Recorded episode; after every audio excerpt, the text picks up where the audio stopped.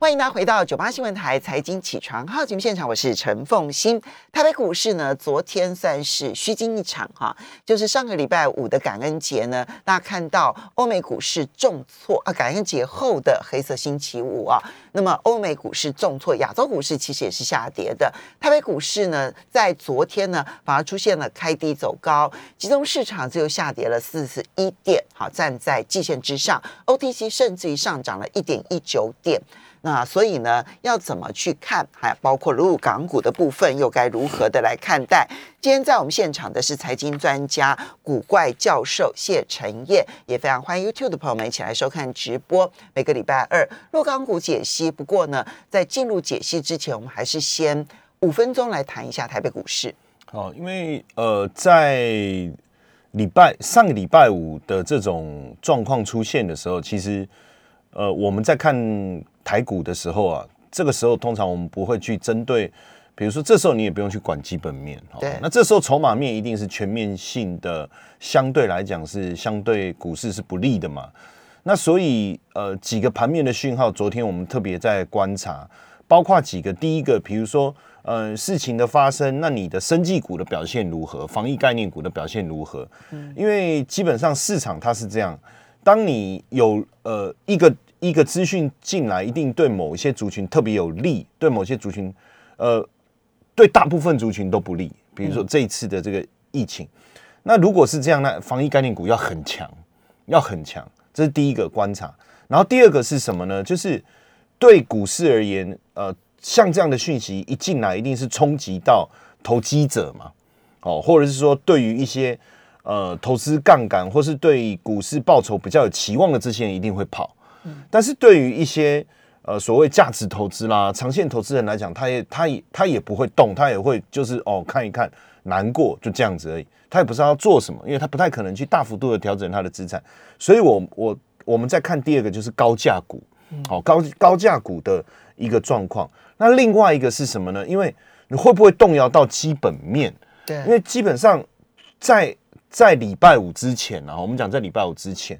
其实我们对接下来整个半导体产业的看法是相当，也不能讲说很乐观，就是其实我们是看好的。对，好，就不管礼拜五这一天，那所以这一天出来以后，会不会影响到大家对未来整个半导体产业的信心？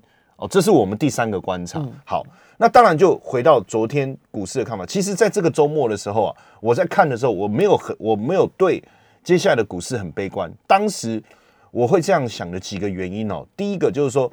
当股市很悲观的时候，恐慌指数一定上来，这个是反映直接的情绪，因为它被吓到了。对，而且是因为恐慌，所以才股市下跌的。对，那当然伴随着这个油价的大跌，好，这两件事情，好，那也确实我们看到日元的升值啊，美债的价格的上涨，但是这里面有一件比较奇怪的事情是，黄金没有上来。对，其实这个时候对黄金来讲是一个很好的这个上涨的一个理由嘛，好，因为因为。很多人看好黄金，那那这个时候黄金不是应该涨？没有，它冲上去反而有大量的卖压把它打下来。然后呢，当然另外另外一个呃，就是说这整个看完以后，其实我心里就在想说，可能没有那么严重哦。那当然回回到台股来看的时候，我我就在想说，礼拜一应该开低没有问。没有问题，这个这个逻 逻辑很奇怪哦。开低没有问题，好像是说很喜欢开低，其实不是，是我觉得开低的，因为那个恐慌情绪从欧美一定会蔓延到亚洲。对，而且两三百点我觉得也很正常，但如果说四五百点就很可怕了。对，然后呃，我我预计大概九点半过后会有下影线，只是我没想到可以强强到拉到平盘之上，真的真的。那这个过程中就代表市场的呃，可能就说哎。可能进来，比如说关谷也好，呃，内资也好，他进来买，他可能想说买这么低，好，那我来买一下，没想到轻轻一买。就上去了，嗯那就回到我刚才讲的三个观察的重点嘛。第一个就是，比如说防疫概念股，其实没有我想的强，虽然很多涨停板是哦，还是有很多涨停板，但是我说真的没有我想的强。尤其是国际上面的防疫概念股没那么强。对，然后第二个是什么？是强，但没那么强。对对，就是它当然会涨，但是没有我想象的像过去那种盘面上哇，全部砰一个这样子哦。不管什么叫强，就有关没关的都涨停，这就叫强哦，就是没有。第二个就是我发现高价股既然全面性的就就上来了哦，而而且这当中反而是大力光是跌的，就符合我的想法哈。那然后第三个是什么？就是半导体股一开始就领涨，嗯，好，在这几个这样这样子下来，我就我我在看，我就觉得这个整个股市没有什么太大的问题哦。就是说我我这个时候你还要去看说经济数据啦，哦，这些其实都没有什么帮助，甚至呃，现在连这一个呃 Omicron 的这个最新的。报告到底它的感染率什么什么什么？我跟你讲，你都不要去看，都没有出来，都没有出来。那市场上基本上法呃法人也好，大家也好，其实大家都在凭什么在操作？直觉、经验，嗯，哦，那这个时候力量看怎么怎么流动，当然展现出什么状况。呃，当然不排除这几天在正式报告还没有，因为估计要一到两个礼拜哈。那那时候可能如果报告很好哇，那就说哎感染率啊致死率什么都没有大家想的这么严重哦，那就没有什么问题。但如果报告出来很严重，我我们也会担心又另外一波的伤害。所以现阶段来讲，我当然觉得震荡都有。所以你变成在操作上，我觉得不需要去抢，比如说防疫概念股，其实很多都是亏钱的。嗯，它跟当去年疫情来的时候那种获利的那种 那种气势是完全不同的。所以我是。呃，第一不要去抢防疫概念股，对，然后第再来高价股虽然强，但是本益比都很高，嗯，所以后面又有问题的时候，其实它的杀伤力还是很大。OK，对我只是把它拿来当做观察。如果本益比过高的公司，未来因为它还是随时在波动当中，对，它的波动风险会比较高，要注意。那目前高价股其实除了大力光，本益比都很高，嗯，但是大力光。它有它的有它的问题，有它基本面修正的问题。那所以，我我会觉得说，哎，本呃半导体产业目前上基产业各方面也不错，那本益比也不高，获利各方面 OK。所以，如果假设今天股市在震荡中，我其实这个族群我是会还是会持续的。那你的半导体是上游、中游、下游？是是 IC 设计？IC 设计对对，比呃呃，应该是说 IC 设计也是还是 IP？那其实 IC 设因为上游有分嘛，比如说 IC 设计跟 IP，这个我先放一边。嗯，呃，我会针对比如说细晶圆啦，哦，细晶代工啦，代工。设备，设备。算比较偏下游了，但是它是支持这个晶圆代工的部分。我这一块，我觉得我我在整体来观察，我觉得它的呃产业啦各方面还是稳定的，受冲击也会比较小。细晶圆代工，对不对？对，我就不会特别动。代工也不过就三家嘛。好了。十二月还会多一家哦，然后好像还有利基店那样。好，接下来我们就来看陆港股的部分啊。嗯，在上个礼拜哦，其实陆股的部分，上证啊、深圳，尤其深圳相对强，但是港股很弱、很弱、很弱，哎，跌不停，哎，怎么来看待？好，其实基本上哦，我我我跟各位讲一下我我自己的一个状况哈，就是说，其实我我从上个礼拜开始，我我就呃开始准备在做一些。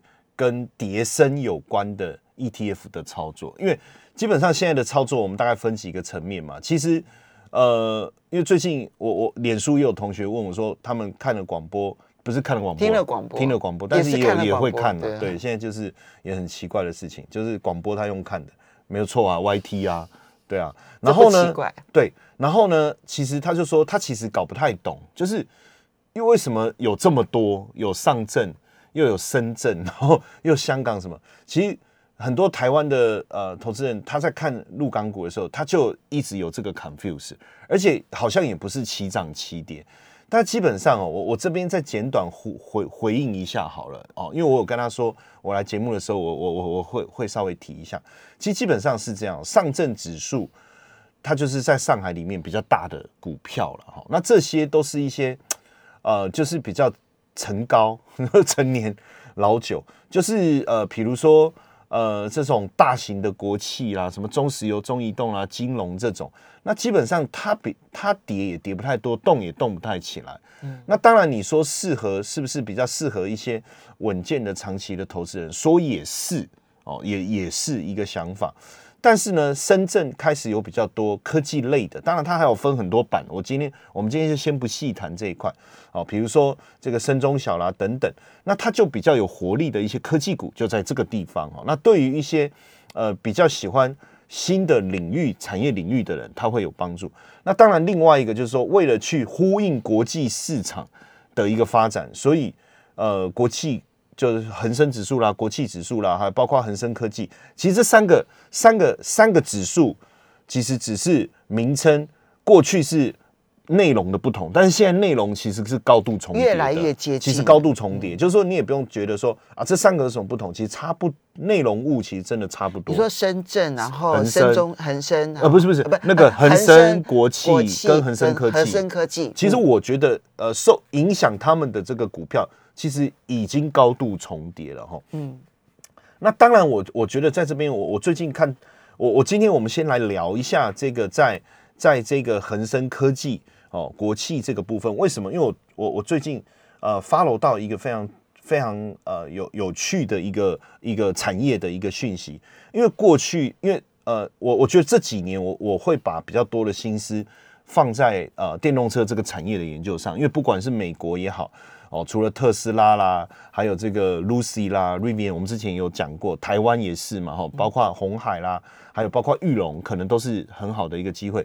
那其实包含在整个大陆市场里面，呃，这个电动车相关的股票也也是现阶段来讲，这些不论是科技股啦、国际指数里面非常重要的一环。而且虽然说这一波哈，呃，这个这个呃恒生指数啦、国际指数好像跌幅很重，可是呢，小鹏汽车啦、理想汽车啦、长城汽车啦，还有包括吉利跟比亚迪，整体的股价的表现其实是很稳定的。好，很稳定的。那当然，我我我就会开始去找一些资料。那我我就分两个层，很快的分两个层面哦。第一个，因为我们快要进入广告时间，所以我要先赶快讲第一个部分，就是在欧洲市场的部分，其实很多的大品牌一直很难打进去。其实包括这个这个呃福斯汽呃福特啦，包括这个 Toyota，我发现他们在欧洲的市占率其实都只有五趴六趴。嗯，但是呢，近期来看却看到。这个中国的品牌透过一些并购各种方式，竟然在这个欧洲的电动车市场快速的窜起。所以它不是只有中国大陆的市场，对，它也已经开始往欧洲市场前进了。欧洲有一个非常重要的品牌叫 MG 啊，就英国的品牌，其实早就被上汽给拿下来。好，所以我们稍微休息一下。因此，你的重心点放在电动车这个未来性，对不对？对，好。我们休息一下，马上回来节目现场了。欢迎大家回到九八新闻台财经起床号节目现场，我是陈凤欣。在我们现场的是财经专家古怪教授谢晨燕，非常欢迎 YouTube 的朋友们一起来收看直播。好，这个陈燕，你最近在研究叠升的指数哈？那里面你特别提到说，其实香港啊，因为它它的这一个国企类，就是从中国大陆到香港去上市的这一些企业，它在恒生指数的这个占比越来越高，越来越高。对，因此呢，你现在大，而且都是科技类的为主了哈。对对。所以呢，你那现在如果你看恒生指数啦、恒生科技类啦，或者是恒生的国企啦，大概这三个指数就是高度的。正相关，正正几几乎是几乎是雷同的，没错没错。那你从这里面呢，你去掌握的是过去大家比较熟悉的网络平台，当然七月以来这个打压的非常的严重。嗯。可是电子电动车这一个部分的发展是很好的。对。那基本上，因为现阶段，比如说这个未未来汽车，它在奥斯陆也有开了经销店然后。那包括比亚迪，他交了一款叫唐的这个呃电动 SUV 给他挪威的客户哦。那这些其实也都呃看得看得出来，因为电动车它出呃出现，就是说整个汽车产业过去是非常结构是非常紧密的，你的各种呃新进的品牌要切入，其实有它很大的一个困难度。但是现在在整体来讲，欧洲。对于这个电动车的一个需求持续的在成长跟扩张，而这个在扩张的过程中，其实传统的燃油车的品牌，它的一个转换跟技术上面的衔接并没有那么绵密，所以给这些所谓的电动车品牌带来一个切入的一个非常好的一种空隙。嗯，而这个在切入的过程中，当然除了这个呃特斯拉之外，美国的品牌之外。其实中国的电动车的品牌确实串起的速度相当相当的快，嗯，而且因为呃中美之间的一个角力，对于呃先进制程的一个限制，也让他们在比如说呃成熟制程也好，第三代半导体也好，这一个部分加快他们的这个研究的一个脚步。那这个部分当然对于汽车领域来讲。其实就是有帮助，因为汽车领域的晶片，它并不需要到高阶制程，我成熟制程，对，或者是我第三代半导体的应用，其实是更广泛的。对啊，而最重要就是那个耐热啊，对，那那你要冲击很高的这个福特啊等等哦，还有就在冲冲击这么高的福特之下，你的效能还不能下降。那第那第三代半导体的一个应用就不会受限到所谓的。这个 EUV 的机台啦，这些甚至过去一些旧的这个这个啊技术就可以做到哈。那所以在这个情况下，当然呃政策上面的扶持也希望你快速的去扩张你的电动车的产业哦。所以这个部分反而有一种大家可能会觉得说，哎，可是最近不是说电动车的补助嘛？补助是针对你买车的人，因为它因为基本上表示这个产业的发展相对已经来到一个。呃，购买意愿是高，我不用再刻意透过补助来去呃呃强强迫你来换电动车哈。那所以这个表示也这个产业的发展已经到了一个相当稳定的阶段。所以我最近在看说相关的个股，反而它整体的表现是较其他类型是来的强。嗯，那如果说当然呃，只有在中国大陆，我们的观察又可能是另外一个角度，但是。呃，毕竟哦，它现在能够快速的切入到欧洲市场，然后也能够快速的成长，包括跟一些欧洲品牌的一个结合，就是一个很好的一个发展。那因为现在整体来讲，大陆电动车的整体的一个品牌的呃排行榜当中哦，其实如果如果说今天是唯唯特斯拉独尊的话，哎，那这样子的话，我们也不用讨论这件事哈。可是除了呃上汽的五菱汽车，然后。然后特斯拉，然后再就比亚迪啦、长城、理想，还有这个比亚呃比亚迪刚刚念过了哦，然后还有包括小鹏汽车啦等等，你就我们就会发现说，哎，确实这几个品牌开始上来。那这当中，我我当然就很好奇，我就去呃特别找了呃这个，所以你先去找销售量。对不对？哈，销售量看完了之后，再来去找它的股价的状况。对，然后呢，我就去看，因为呃，十一月中接，还有十一月底就就开始大量的，我看到有很多的，呃，不止大陆本土的，其实这两个都看了。但是有时候你在看大陆的股票，你去看大陆本土机构的的的想法，有时候分析报告又太会不会失去了一些中立性哦？那我就同时也看了外资的。那就发现说，比如说像理想汽车，我我就看说，其这会不会太夸张？然后我就就把理想、小鹏、比亚迪、吉利全部看了一遍，我发现，哎，它有怎么一致性的出现这个现象？哈，什么现象？就是外资都去调升他们的目标价。OK，而且比如说我我讲像理想汽车，十一月中花旗调高的目标价，嗯，然后摩根摩根斯坦利。呃，也也首度把它纳入可以买进的这个名单里面。那花旗一调高这个目标价，我一看对比，就它的空间有六十趴，就它的目标价跟距离现在的股价六十趴。那这个一般就我对外资的看法来讲，其实一般来说，当你剩十到二十趴的时候，它目标价还有十到二十趴的时候，其实表示他也不想买了。对，他他其实是不想买的，但是他不想让你觉得说他看不好。对，这个是一个。呃，在法人圈一个普遍的共识啊，哈，就是说我们看不好，所以如果只差十趴到二十趴，你就不要管它。对，但六十趴就不是了。呃，除了特殊的这种这种秃鹰机构，他会真的去发布一个看坏的的这种报告之外，大部分都是用这种模式。结果，呃，比如说这种五十六十，其实我们就知道，他其实对他后面的这个前景是非常看好。好，那。我想说，哎，理想汽车是这样。我想，那我干脆全部全部看嘛，哈。那当然，我第一个比较好奇是比亚迪，因为比亚迪在这个领域算是你就不是这种对呀，因为他是巴菲特有投资的对，然后也很长一段时间了。那如果它的空间比较小，嗯，那可能还是有结果如何？结果对对，我时间好太久了，对不起对不起。结果比亚迪我一看哈，哎，结果更多哎，大和，因因为我其实在看报告的时候，我特别。会去注意日本的，对，因为吼，在我们这个圈子里面吼，日本的报告是最保守的，就是比较相对比较严谨，没有欧美系那么浮夸了哈。美系是浮夸，哎，他他这个平等一拉，因为汇丰算欧系嘛哈，他拉了五十趴，我就已经觉得说，嗯，欧系还比美系还可以信任一点。然后大和既然也拉上来四十四趴，这个空间。然后呢，呃，这个长城汽车，因为它现在也切入，我们刚才有讲到，它也切入。然后呃，比如说摩根斯坦利啦，吼，我花旗啦，这个都十一月中过后了，都是最近的事情哦。福这个也都有三十几趴，因为长城算在切入这一块的比例稍微低一点哈。那小鹏的部分哈，因为如果说它没有拉上来，就比较危险哈。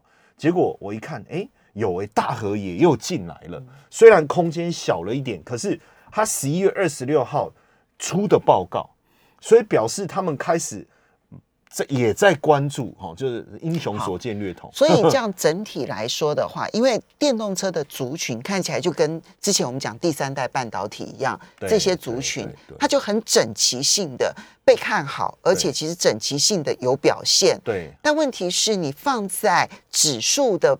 这个 ETF 里头的话，它可能目前还不是大笔的比例，那该怎么办？呃，其实变成这个也是目前我们在投资的呃大陆市场比较大的困难啊，就是说你没有一个刚刚好就是这个东西哦。那现当然，它现在这几个比较放在是新经济的这新呃 China Free 五十这个指数里面哦，占占比在这，那其他可能比例就比较小。那你又不用讲什么。呃，沪深三百这些，那根本没有跟这个区块相关的。这个这个目前也是大家在投资呃入港股的时候所遇到的一个困难哦。那也没有专门的基金，就是我就以这个为主。对，因为你你这个产业的前景很看好，可是它现在的占比是偏低的。对对，那那当然就是说，变成假设说我我想要投资这个，我也只能从哪些 ETF 至少。它有这个比例相对比较高的 ETF 去着手，它就会长期来讲的话，它比较有机会。对对，除非你能够在港股里头专门投资这一个个股，对，那就是要看个别你个别你自己的，比如说付委托啦，或者是透过国际平台，那就要看你自己的投资经验了。好的，我们要非常谢谢古怪教授谢陈燕带来的入港股解析，提供给大家做参考，非常谢谢。